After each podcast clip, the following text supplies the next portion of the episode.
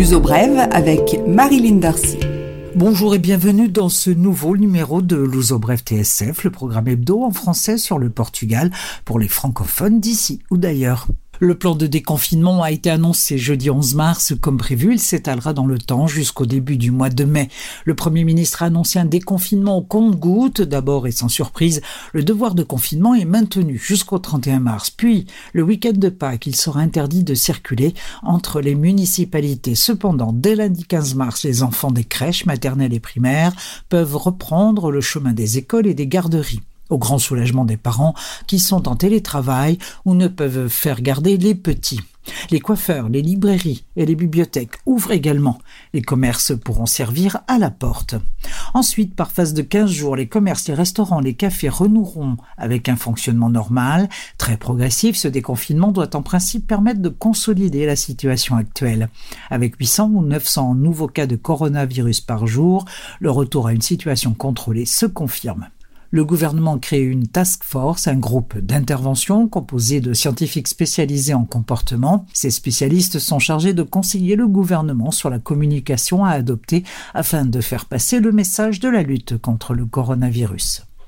18 décès et 626 nouveaux cas d'infection à la Covid-19 enregistrés le jeudi 11 mars, des chiffres qui ramènent la situation à octobre 2020. Le nombre d'hospitalisés le 11 mars était de 1102, dont 273 personnes en soins intensifs. La diminution des cas pathologiques aigus reste lente, mais continue. Au Portugal, 3% de la population a reçu les deux doses de vaccin. Le gouvernement a décidé d'inscrire professeurs et auxiliaires d'éducation, ainsi que personnel des crèches dans les phases 1 et 2 de vaccination, considérant désormais ces catégories professionnelles comme prioritaires. Un vaste plan de testage des écoliers va être également lancé, aussi bien dans le public que le privé. Le Portugal a autorisé l'AstraZeneca pour les plus de 65 ans, mais ce vaccin est suspendu par une dizaine de pays européens qui attendent d'avoir davantage de recul avant de l'utiliser plus massivement.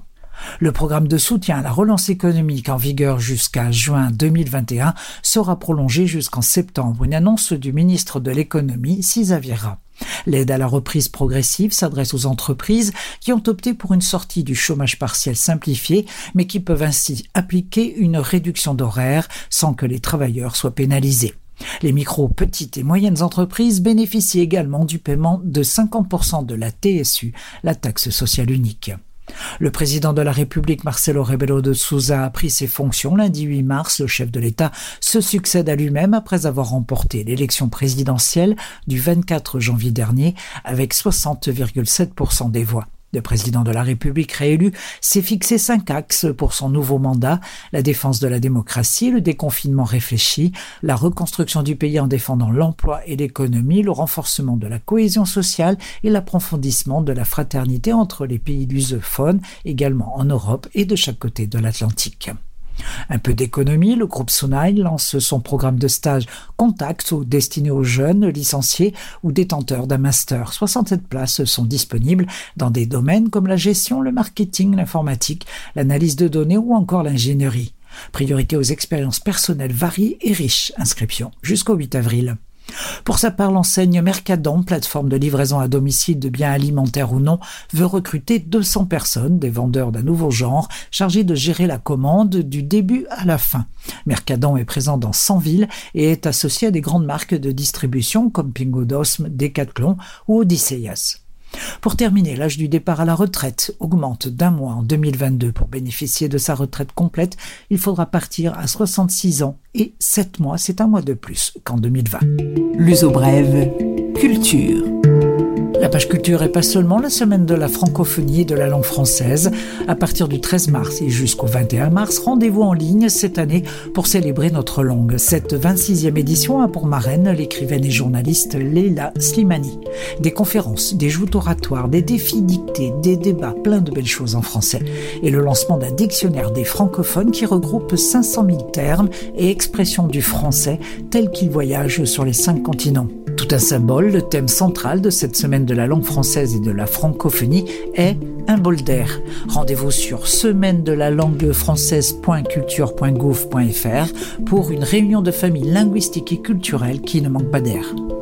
Six festivals de cinéma qui se déroulent en province viennent de créer un collectif. Ils veulent ainsi s'opposer aux dissymétries qui existent dans les aides à la production et à la diffusion du cinéma entre les grands centres, Lisbonne et Porto, et les villes où ils se déroulent du nord au sud, du Minho à l'Algarve. Il s'agit des festivals de Viana, Belgasso, Avanca, Coimbra, Olion et même Ribeira Grande aux Açores. Sans vous embêter avec les chiffres, juste cela. Des 820 000 euros d'aide attribués au festival en 2020, 724 000 euros sont allés directement à Lisbonne et Porto.